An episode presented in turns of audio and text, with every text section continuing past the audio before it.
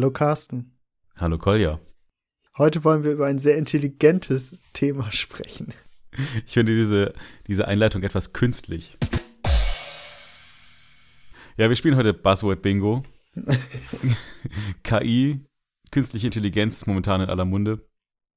Aber ich glaube, da können wir vielleicht auch gleich einfach mal ein bisschen abgrenzen. Und zwar ist das, was heutzutage als KI bezeichnet wird, nicht das, worüber wir heute sprechen wollen. Heutzutage sprechen wir ganz oft von Machine Learning. Das heißt, dass wir Computerprogrammen irgendwelche Dinge zeigen, irgendwelche Vorbedingungen und irgendwelche Ergebnisse und die Programme dann lernen, wie auch ein Kind lernen würde oder vielleicht auch wie ein Erwachsener lernen würde. Das ist sozusagen echtes Lernen, was da passiert, das ist aber nicht, worüber wir heute sprechen wollen, sondern wir wollen eigentlich darüber sprechen, wie wir einer Spielerin oder einem Spieler vorgaukeln, dass eine Person in einem Spiel, ein NPC, also ein Non-Player-Character, sich irgendwie intelligent verhält. Und weil das Ganze künstlich ist, wird das auch künstliche Intelligenz genannt, auch wenn das mit Machine Learning nichts zu tun hat. Also das, was wir machen, ist sozusagen Second-Hand Intelligence. Das heißt, die Spielfigur kann nur so schlau sein wie die Person, die das implementiert hat. Genau, aber wichtig ist halt, das so gut zu implementieren, dass man das Gefühl hat, die Gegner oder die NPCs in der Welt sind irgendwie schlau. Genau. Es gibt zwar auch Ansätze, Machine Learning zu benutzen, um zum Beispiel Bots zu trainieren. Das kann sinnvoll sein, das kann aber auch ein Problem mit sich bringen, dass man am Ende, wenn die trainiert sind, gar nicht weiß, was haben die überhaupt gelernt. Also vielleicht haben die dann auch unerwünschtes Verhalten gelernt, weil sie irgendwas exploiten, was sozusagen dieser Algorithmus dann beim Lernen rausgefunden hat, dass irgendwelche Bugs benutzt werden, um die Spieler auszutricksen oder so. Ähm, ist halt generell ein Problem beim Machine Learning. Das kann halt sehr gut funktionieren. In der Praxis funktioniert es ja auch in vielen Anwendungsfällen sehr gut. Aber ähm, im Gegensatz zu einem Algorithmus, bei dem man halt verifizieren kann, dass er das macht, was man möchte, ist es bei Machine Learning halt so, ja, dass im Endeffekt, ja, wie bei einem Kind, man kann nur beobachten, was jetzt gerade gelernt wurde, aber ähm, man kann halt nicht verifizieren, dass es auch richtig gelernt wurde. Und ich denke, man möchte auch so eine Art Zuverlässigkeit haben, also eine über Machine Learning trainierte KI, die könnte ja auch unterschiedliche Sachen jedes Mal machen, wenn man das Spiel spielt. Und wenn man sozusagen das Spiel designt, möchte man ja eigentlich zuverlässig wissen, was die NPCs machen und nicht, dass die auf einmal irgendwie gelernt haben. Es ist einfacher, sich in die Ecke zu setzen und nicht mehr zu spielen. Das wäre, wäre eine schöne Lösung irgendwo wahrscheinlich, aber fürs Spiel eher fatal, wenn alle irgendwie nicht mehr da sind, weil sie in die Bar gegangen sind oder so. Genau, das meinte ich mit unerwünschten Verhalten. Vielleicht können wir auch gleich einen Disclaimer vorausschicken. Wir sind keine KI-Experten, weder in dem einen Sinn noch in dem anderen Sinn. Aber ich glaube, wir können hier so einen kleinen Einstieg einfach in das Thema machen, einen Überblick darüber geben, was wir so rausgefunden haben, was wir vielleicht auch schon mal gemacht haben. Und dann kann man, wenn man sich näher dafür interessiert, vielleicht einfach in eins der Themen, die wir jetzt anschneiden, ein bisschen tiefer einsteigen. Ja. Ähm. Ich glaube, wenn man über Spiele-KI reden möchte, dann müssen wir vielleicht erstmal überlegen, was für ein Spiel wollen wir überhaupt bauen.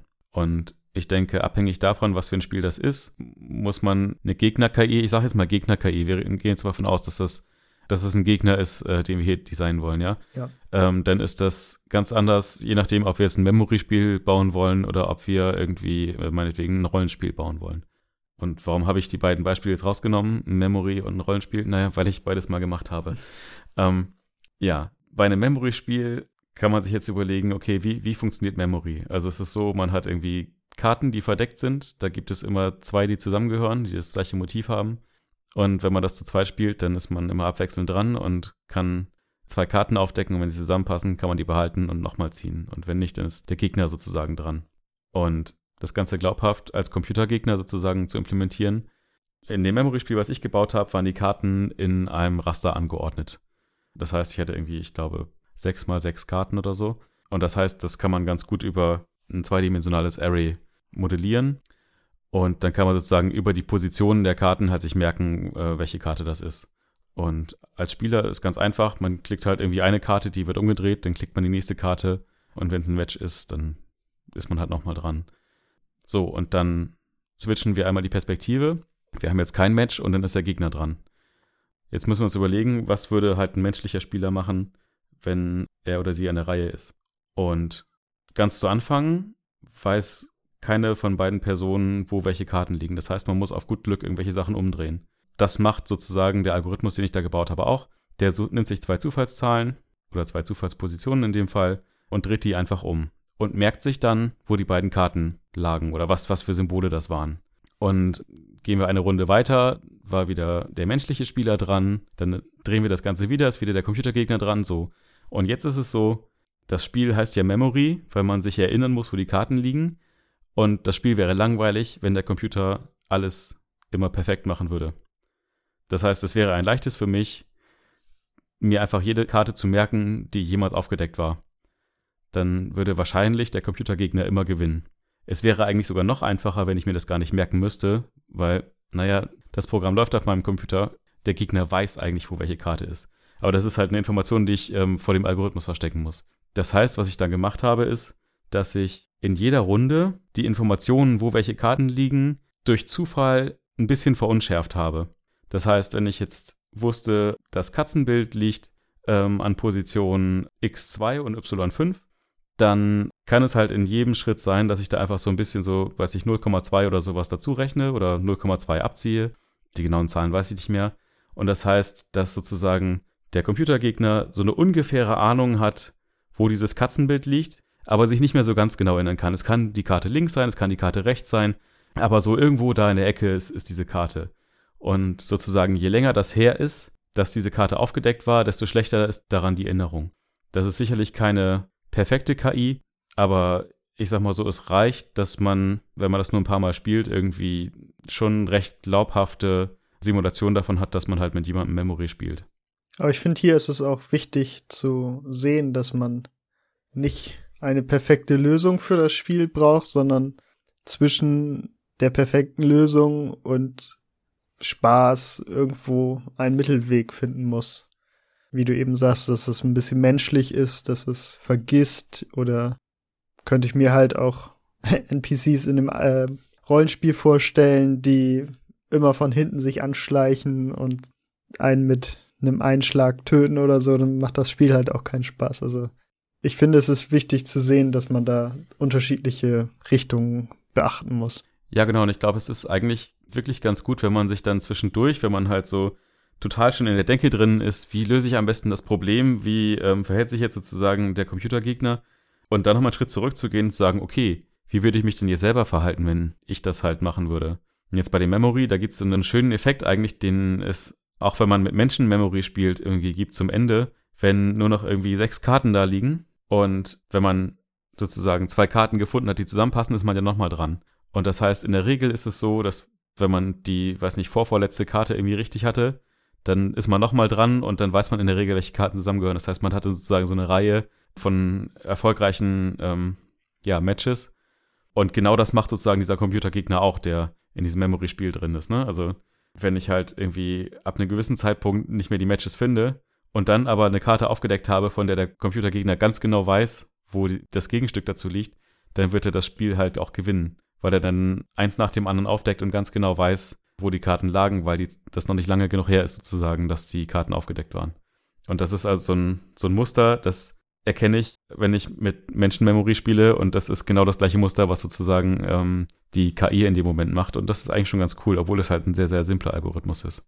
Aber eine KI zu bauen ist auf alle Fälle nicht immer einfach, besonders wenn die Spiele komplexer werden und bei unserem ersten Spiel Rage Tracks, diesem Autorennspiel, wie haben wir das denn damals gelöst?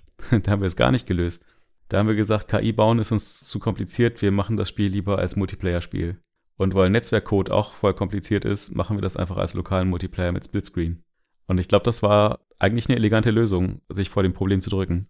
Also ich hätte ich hätte damals, glaube ich, auch keine, vielleicht hätte ich Geister implementieren können, die immer irgendwie vorge... Ach nee, hätte man nicht. die Strecken ändern sicher. Ja, das, das ist halt der, also ja, nochmal für den Kontext, also bei Rage Tracks, ähm, da sind die Strecken immer zufallsgeneriert gewesen. Also ein Sci-Fi-Rennspiel, wo jedes Rennen sozusagen eine neue zufallsgenerierte Strecke ist. Ja, genau. Und das hat halt den Vorteil, dass man keine Spieler haben kann wie bei Mario Kart, die die Strecke zu Hause irgendwie 300 Jahre lang geübt haben und dann alle anderen Leute abziehen. Aber halt auch den Nachteil, dass man sozusagen nicht eine KI für eine Strecke optimieren kann. Ich erinnere mich, dass es an der Uni mal einen Kurs gab über die Semesterferien. Ich meine, der hieß Start Your Engines. Ich weiß nicht mehr genau. Da ging es um ein Open Source Rennspiel, wo man auch sozusagen so einen Agenten bauen sollte, der zumindest die Ideallinie mal fahren kann. Also es gibt ja bei einem Rennspiel so ungefähr so eine Ideallinie, die meistens ja so auf dem Mittelpunkt der Rennstrecke irgendwie langführt und dann ab und zu mal die Kurven irgendwie schneidet, aber sozusagen immer so innerhalb der Strecke bleibt, nicht irgendwie äh, auf den Rand draufkommt, wo es dann irgendwie langsamer ist oder wo man runterfallen kann. Und ich denke mal, das ist was, wie man bei einem Rennspiel irgendwie das implementieren würde, dass man erstmal sagt, okay, ich baue jetzt irgendwie einen Algorithmus, der die Idealstrecke fahren kann, der sozusagen die Strecke, die vor einem liegt, sich ein bisschen anguckt und sagt, okay, alles klar, da muss ich wahrscheinlich abbremsen. Und wenn man dann diese Ideallinie hat, dann muss man halt gucken, dass man das Ganze ein bisschen weniger perfekt macht und sagt, alles klar, ich habe jetzt hier vielleicht einen Piloten, der irgendwie aggressiv fährt oder ich habe hier jemanden, der irgendwie ähm, vorsichtig in die Kurven geht oder irgendwie sowas. Und dass man vielleicht auch verschiedene Charakterzüge halt irgendwie von der KI vorsieht. Und ich denke, das macht das Ganze dann ein bisschen glaubwürdiger. Mhm. Also bei Mario Kart hat man ja auch verschiedene Charaktere, die da fahren irgendwie und Yoshi fährt anders als Bowser. Sowas halt. Genau, also das ist sozusagen künstliche Schwierigkeitsanpassung. Ähm, das ist ja bei Mario Kart, wenn man es jetzt nicht weiß, äh, kann man das Spiel damit ein bisschen kaputt machen. Also das Spiel guckt, wie man fährt und ermöglicht einem, auch wenn man schlecht fährt, dann kriegt man halt stärkere Items und die Gegner fahren aber auch langsamer, die vorne fahren, wenn man irgendwie weit hinten abgeschlagen ist. Ich sag mal, auf realistisch getrimmten Rennspiel, wenn man da am Anfang nicht losfährt und einen Moment wartet, ist es fast unmöglich, den ersten Platz zu machen.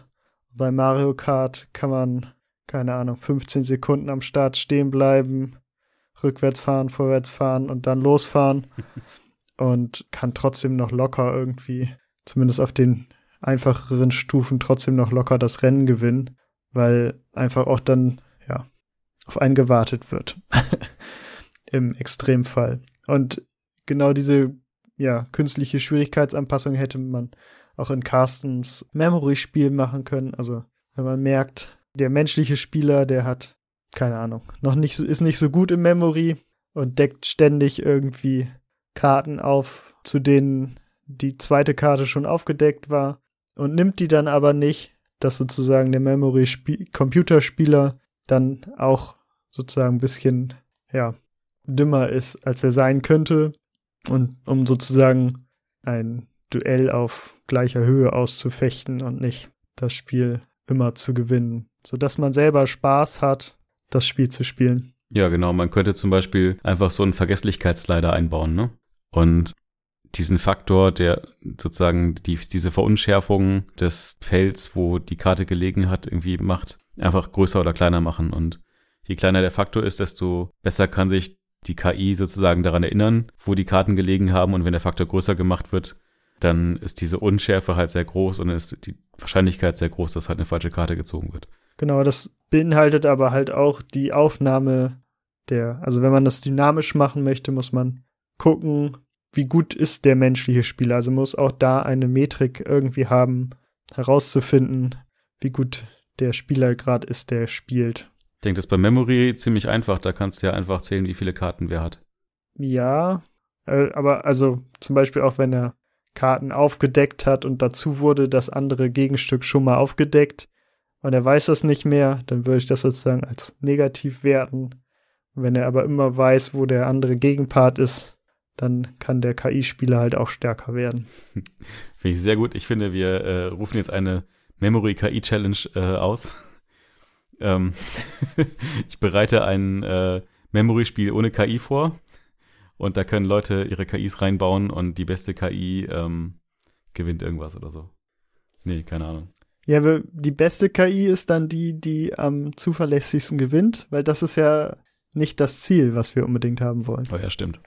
Also, dann bist du, bist du bei deiner ersten Idee, ein, ein Memory Solver zu schreiben, der möglichst aggressiv immer gewinnt, weil er alles weiß. Was tatsächlich ein spannender Unterschied ist zu einer Schach-KI zum Beispiel, ne?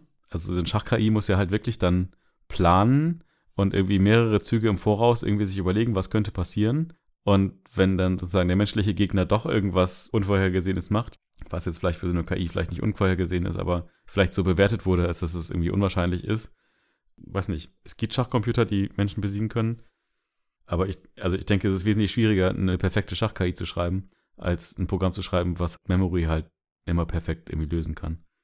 Da kommen wir eigentlich genau auch in die richtige Richtung, und zwar zu komplexeren KIs. Also ich meine, Memory ist jetzt ein ziemlich beschränkter Anwendungsfall, aber wenn wir jetzt an Spiele denken, wo Menschen oder Wesen als Akteure irgendwie beschrieben werden, dann haben wir ganz andere Probleme und zwar erstmal die Bewegung in der Spielwelt.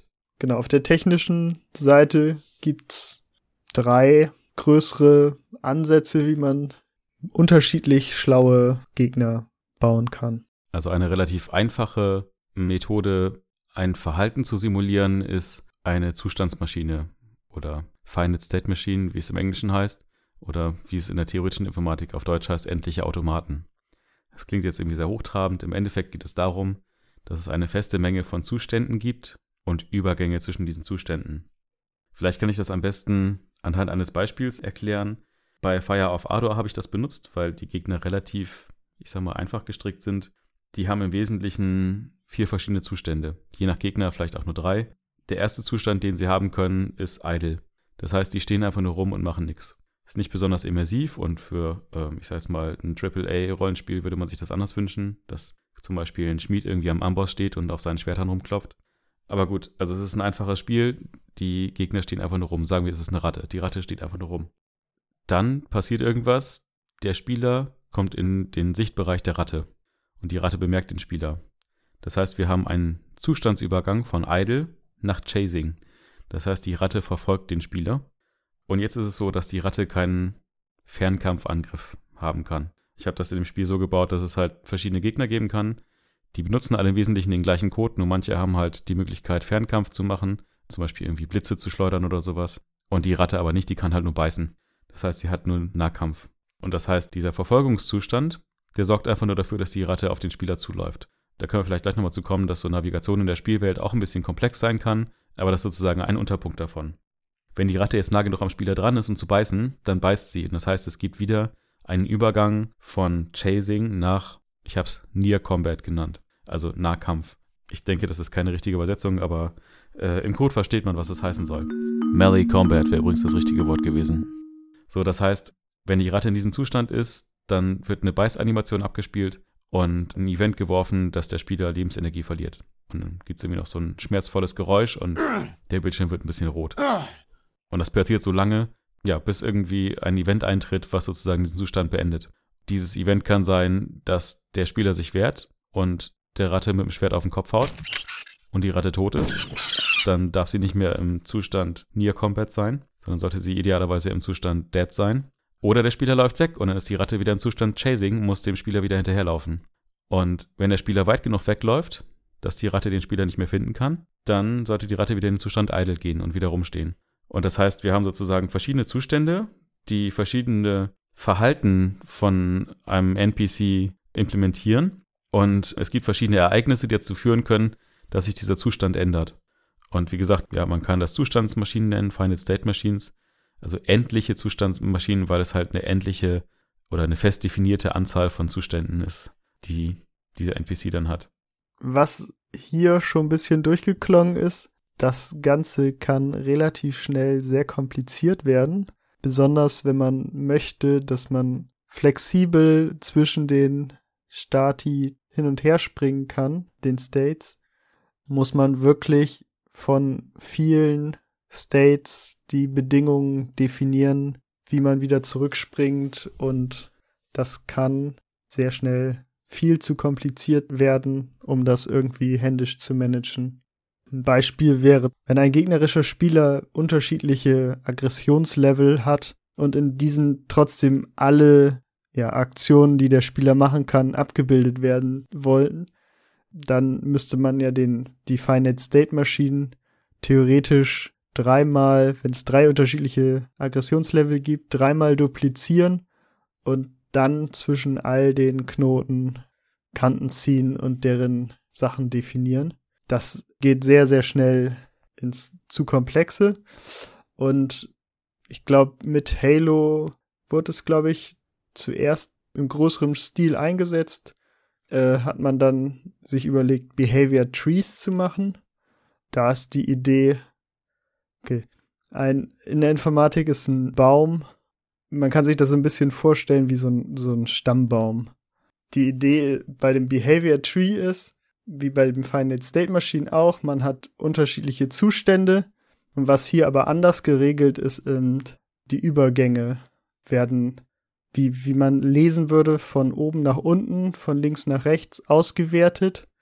Und dadurch kann man zum Beispiel viel einfacher die unterschiedlichen Aggressionslevel oder so mit in diesen Tree einprogrammieren, ohne dass es ja zu viele, also es reduziert die Definition der Kanten. Okay, das heißt, dass dieser Baum jeden Frame einmal durchgeackert wird, travisiert wird. Also ist das so, dass ich also in jedem Frame beim Wurzelknoten anfange und mich dann einmal durchhangel und dann da ankomme bei dem Blatt sozusagen, also bei dem Knoten, der am Ende der Sollzustand ist? Jein. äh, es gibt dann Spezialknoten, die dieses Verhalten dann wieder unterbrechen und so. Aber im Groben und Ganzen, wenn man jetzt einen primitivsten Ansatz von dem Behavior Tree nimmt, dann könnte man den immer von oben durchlaufen und würde in meisten Fällen, wenn sich an den äußeren Umständen nichts ändert, immer bei dem gleichen Knoten ankommen für eine Zeit lang und müsste den dann jedes Mal durchlaufen. Gar nicht so einfach zu verstehen, das Ganze. Zu diesen ganzen Themen gibt es tatsächlich auch eine YouTube-Reihe, wo das nochmal ein bisschen auch anhand von Beispielen erklärt wird. Das ist dann ein bisschen einfacher zu verstehen, weil da halt auch Bilder dabei sind. Das können wir gerne nochmal verlinken. Ein etwas anderer Ansatz ist das sogenannte Goal-Oriented Action Planning, also zielorientierte Aktionsplanung. Das wurde zum Beispiel in 4 eingesetzt ähm, von Monolith 2005. Und im Wesentlichen geht es da darum, dass man komplexere Handlungen simulieren kann oder planen kann. Das heißt, es werden Ziele definiert für die NPCs und wenn ein Ziel ist, zum Beispiel einen bestimmten Raum zu erreichen, aber auf dem Weg dorthin ist eine Tür, dann muss ein Zwischenziel davon sein, diese Tür zu öffnen. Und wenn diese Tür verschlossen ist, dann muss davon wiederum ein Zwischenziel sein, dass dafür der Schlüssel gefunden wird. Und so bildet sich sozusagen von dem Ist-Zustand zu dem Soll-Zustand, also zu dem äh, endgültigen Ziel, was sozusagen äh, dann besteht, eine Reihe von Zwischenzielen. Und das heißt, es müssen verschiedene Aktionen gemacht werden, um dieses Ziel zu erreichen. Und dabei sollte natürlich immer die Erreichbarkeit dieser Ziele geprüft werden. Das heißt, wenn zum Beispiel etwas passiert und der Zielraum auf einmal irgendwie verschwindet, weil ähm, man sich auf einem Raumschiff befindet und das Raumschiff wegfliegt oder sowas, dann sollte natürlich dieser Aktionsstrang abgebrochen werden. Und das Ganze ist also für wesentlich komplexere KIs irgendwie angelegt. Und wie gesagt, da kann man, glaube ich, sehr viel mitmachen. Aber das ist, denke ich, definitiv nichts, was man als Einstieg verwenden sollte, wenn man da noch nicht so viel sich eingelesen hat und ausprobiert hat. Das Schöne an dem Gope ist, dass man für jeden Knoten, jeden Zustand nur Eingangs- und Ausgangsbedingungen definiert und sich ein Programm darum kümmert, die möglichst intelligent zusammenzusetzen, um ein Ziel zu erreichen. Also wie Carsten das eben schon gesagt hat, man möchte in den Raum, in den nächsten Raum, dazwischen ist eine Tür und man sagt dem Algorithmus einfach, ich möchte in dem nächsten Raum ankommen, dann würde der Scope sozusagen von hinten anfangen, meine ich, sich Laufe bis zum Ziel nehmen, dann sehen, okay, dazwischen ist die Tür, dann die Aktion für öffne Tür und geh durch Tür in diese Aktionen einplanen und dann noch zu der Tür laufen als weitere Aktion einplanen. Also da definiert man nur die Actions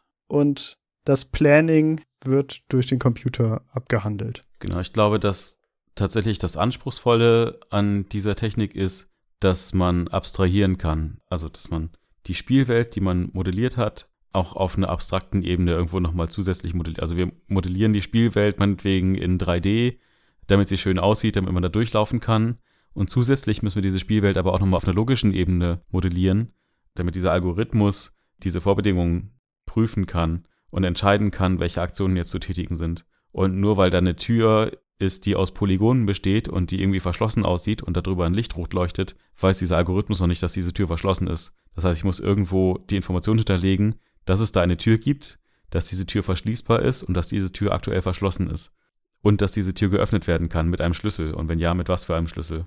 Und das ist, glaube ich, tatsächlich eine anspruchsvolle Aufgabe, diese Zusatzmodellierung halt für die Spielwelt zu machen, damit die NPCs sich glaubhaft verhalten und Dinge, die für eine Spielerin oder ein Spieler irgendwie offensichtlich wären, auch wirklich abgebildet sind in diesem System, damit man nicht davor sitzt und sagt so, ja, wieso? Die Tür ist zwar verschlossen, aber dann das Fenster ist ja kaputt, da kann man durchklettern. Warum macht ihr das nicht? Ne, also, ich würde behaupten, das müssten wir aber für alle Ansätze machen.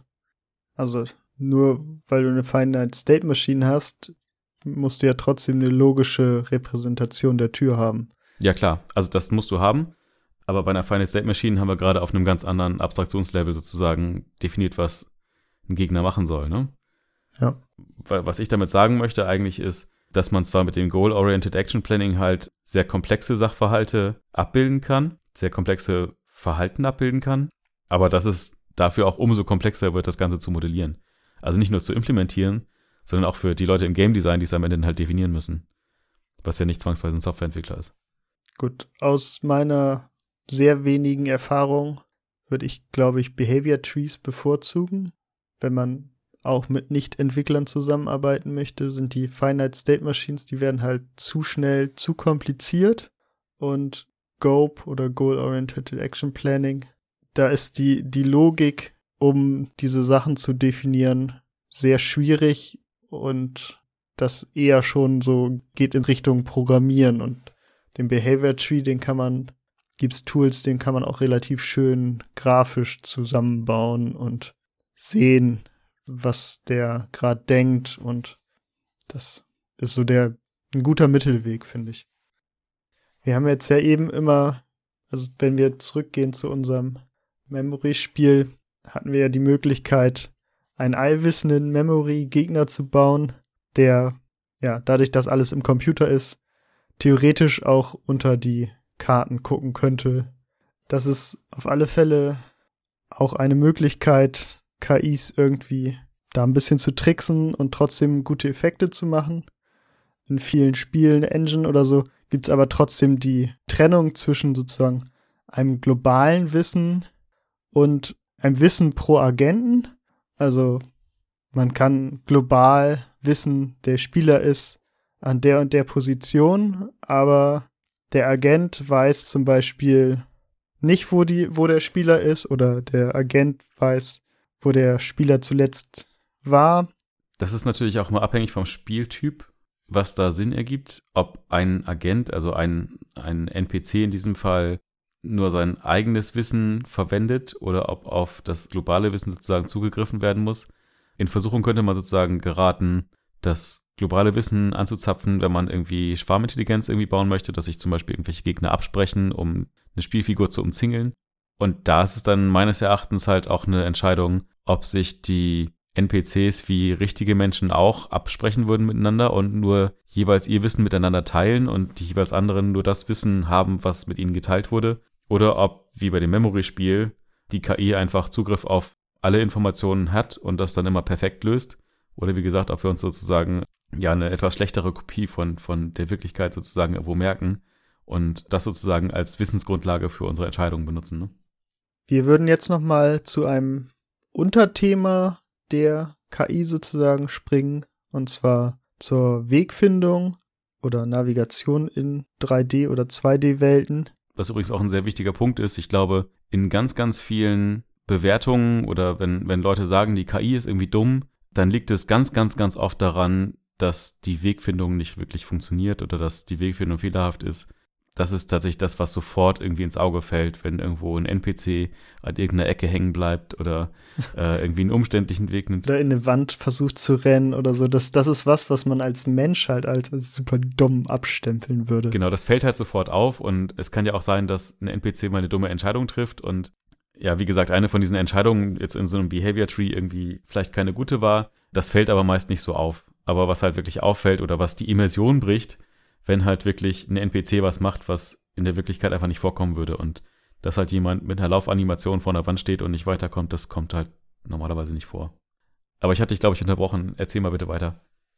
Genau, also wenn man in der Uni den ersten Wegfindungsalgorithmus oder den Algorithmus, generell den Wegfindungsalgorithmus ist A Stern.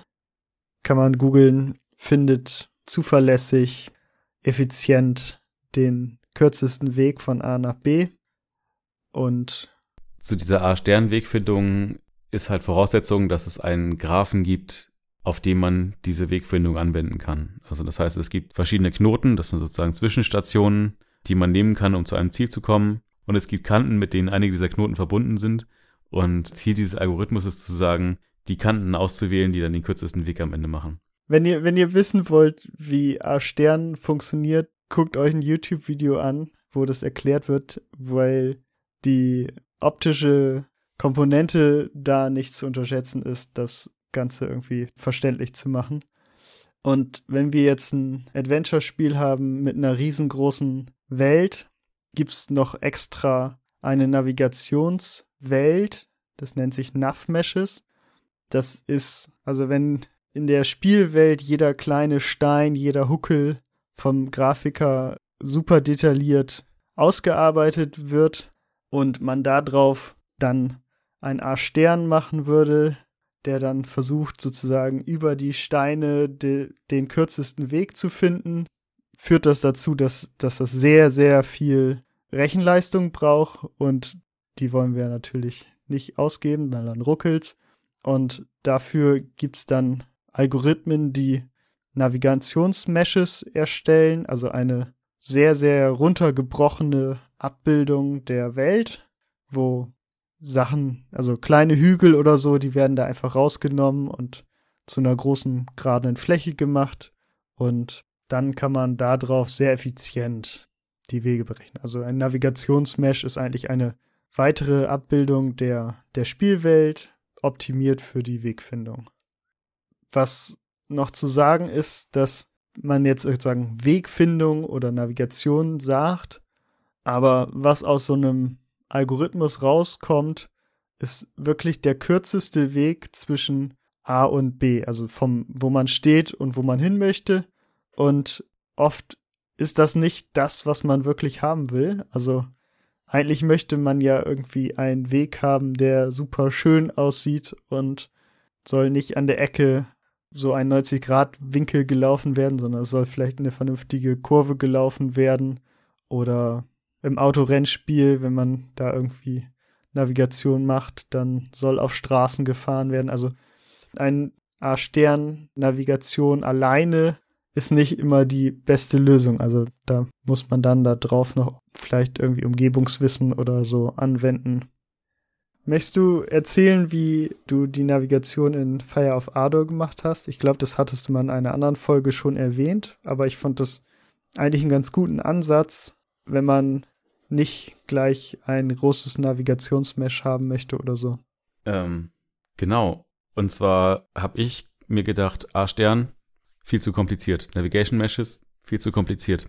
Ich hatte irgendwo mal gelesen, dass es eine gute Idee wäre, die Gegner den Spieler so finden zu lassen, wie Hänsel und Gretel aus dem Wald rausgefunden haben. Und zwar haben Hänsel und Gretel von dem Brot, was sie in den Wald mitgenommen haben, kleine Krümel abgemacht und haben die auf dem Weg verstreut und sind dann sozusagen dieser Krümelspur gefolgt, bis die Vögel die Krümel aufgegessen haben. Und genau das macht die Spielfigur in Fire of Ardor auch. Die verliert kleine Krümel, wenn sie läuft. Und diese Krümel haben eine gewisse Haltbarkeit und irgendwann verschwinden die. Und das heißt, die Spielfigur zieht sozusagen eine unsichtbare Spur hinter sich her, ja, wo die Gegner die Witterung quasi aufnehmen können. Und wenn Sichtkontakt besteht zwischen der Spielfigur und dem NPC, dann ist es einfach, weil dann kann ich einfach den NPC auf die Spielfigur ausrichten und loslaufen. Und das Problem haben wir ja, sobald die Spielfigur um eine Ecke biegt und dann der NPC entscheiden muss, wo gehe ich lang? Gehe ich geradeaus weiter? Biege ich links ab? Biege ich rechts ab? Und ich finde, gerade für so eine Ratte ist das eigentlich ganz, ja, sogar vielleicht nachvollziehbar, dass die Spielfigur so eine Duftnote hinter sich herzieht. Und ja, im Wesentlichen ist es eigentlich das, ne? Also, ähm, ich habe es mir halt extrem einfach gemacht. Und ich finde, für den Fall funktioniert es. Ich habe sogar mal recherchiert, dass das in kommerziellen Spielen auch irgendwo benutzt wird, aber ich finde es gerade nicht. Muss man eben gucken. Mhm. Aber ich finde es auch generell eigentlich ganz guten Ansatz, weil für den Spieler hat das zur Folge, der Gegner sieht mich, der Gegner geht auf mich zu. Ich gehe um eine Ecke und die Sicht sozusagen zum Gegner ist abgebrochen. Dann weiß der Gegner trotzdem, dass ich um diese Ecke gelaufen bin. Wenn man dann selber aber schon über drei Ecken weiter verschwunden ist, findet der Gegner einen nicht mehr. Wenn man dann da aber, ja, es wird noch so ein Stück hinter einem hergelaufen, aber auch nicht unendlich. Und ich finde das eigentlich eine einfache, charmante Lösung. Ich habe es gerade nochmal rausgefunden. Also, ich habe selber nicht gespielt, aber ähm, ich habe hier eine Quelle, die sagt, dass diese Breadcrumb Pathfinding-Methode unter anderem in Metal Gear Solid benutzt wurde. Was man dann natürlich auch machen kann, ist, dass man nicht nur den Spieler Krümel verlieren lässt, sondern dass man auch andere Charaktere Krümel verlieren lässt. Und so kann man dann auch äh, eine Art Schwarmintelligenz bauen, also eine einfache Schwarmintelligenz. Ne? Also sozusagen immer alle Figuren einem Anführer hinterherlaufen, dann hat man gleich so, so ein bisschen so eine Gegnergruppe, die sozusagen sich fast ein bisschen organisiert. Wie gesagt, ich, ich, glaube, da kann man halt sehr kreativ sein und sehr viele verschiedene Sachen miteinander kombinieren, um irgendwo, ja. ich sag mal, ein glaubwürdiges Verhalten und darum geht es am Ende ja immer zu generieren. Gut. Wir haben jetzt ein paar Ansätze für KI besprochen, aber ich denke, es gibt noch ganz, ganz viele andere Spiele, wo man vielleicht auch ganz andere Arten von KI für braucht. Also zum Beispiel so ein Echtzeitstrategiespiel ist komplett andere KI als ein Shooter oder ein, ja, ein Adventure-Spiel in 3D oder so. Brettspiele haben wir ganz am Anfang ja besprochen, haben eine sehr auf anderen Regeln basierende Logik, die dann vielleicht auch nicht 100% implementiert werden muss. Jump-and-Run-Spiele, da sind die Gegner meistens eher so relativ doof, aber laufen halt irgendwie physikalisch korrekt irgendwelche Wege ab. Also da ist das eher sehr hart gecodet. Und dann kann man noch weitergehen und irgendwie so Simulationen machen wie die Sims oder so, wo wirklich NPCs untereinander interagieren. Wenn man sich nicht drum kümmert, leben die ihr Leben trotzdem weiter. Also das ist eine sehr große Range an unterschiedlichen Sachen und ich denke auch nicht, dass in Sims eine von den drei beschriebenen Ansätzen verwendet wurde, um das Verhalten der Sims zu simulieren. Ich denke, da gibt's noch weitere Algorithmen. Oder Kombinationen aus mehreren. Ne? Also ich glaube auch, bei so einem Echtzeitstrategiespiel wird es wahrscheinlich einfach verschiedene Abstraktionsebenen geben, die dann verschiedene Teile einfach umsetzen. Ne? Also wenn ich jetzt keine Ahnung, in Age of Empires ein Schiff von einem Hafen zum nächsten schicke, dann wird da definitiv eine Wegfindung irgendwo aktiv sein. Wenn ich aber jetzt eine Gegner-KI habe, die planen muss, welche Rohstoffe abgebaut werden und welche Rohstoffe bevorzugt abgebaut werden, um, keine Ahnung, die nächste Entwicklungsstufe irgendwo zu machen, dann habe ich da wieder eine große planerische Komponente. Das heißt, ich gehe mal davon aus, dass wir da verschiedene Abstraktionsebenen haben werden und für jede Ebene sozusagen die passende Methode halt rausgesucht werden wird. Aber grundsätzlich klar, je komplexer das Spiel, desto komplexer die KI und desto kreativer muss man da sein. Ne? Ich versuche gerade herauszufinden, diese Sim-Series. Ja, okay, da haben sie jetzt acht Basic Needs von einem Menschen, die jeweils mit unterschiedlichen Kurven multipliziert werden. Also Hunger wird immer schlimmer, je hungriger man ist. Und dann wird irgendwie zufällig aus vier passenden Aktivitäten eine ausgesucht.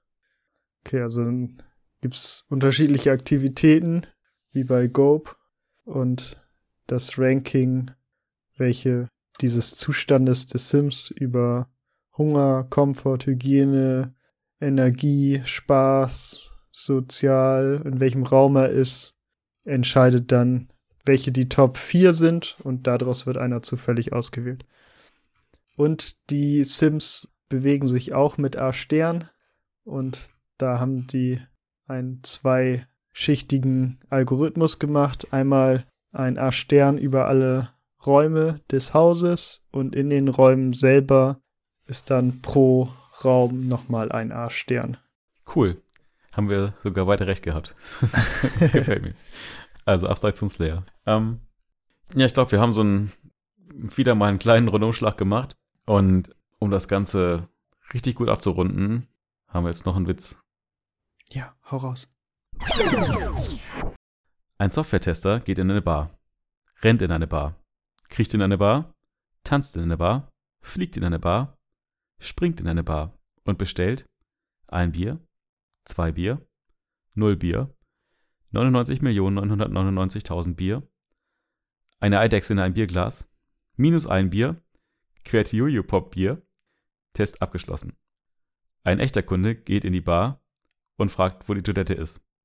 Die Bar geht in Flammen auf. Ich überlege gerade, ob ich mal gucke, ob wir irgendwo YouTube-Kommentare haben, ob da mal das was vorlesen und das an den Anfang schieben kann. Ja, sehr interessant. Überlege ja immer noch die aktuelle Entwicklung zur Abwechslung nicht als Freeware anzubieten.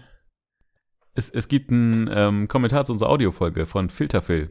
Coole Folge. Ich finde es immer sehr spannend, wie Soundeffekte gemacht werden und auf was für lustige und kreative Ideen manche da kommen.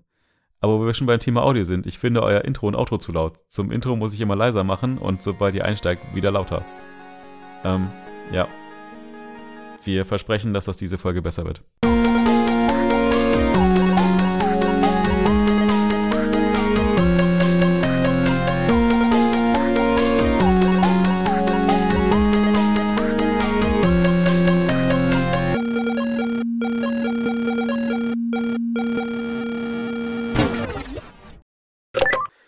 Kommentare haben wir doch.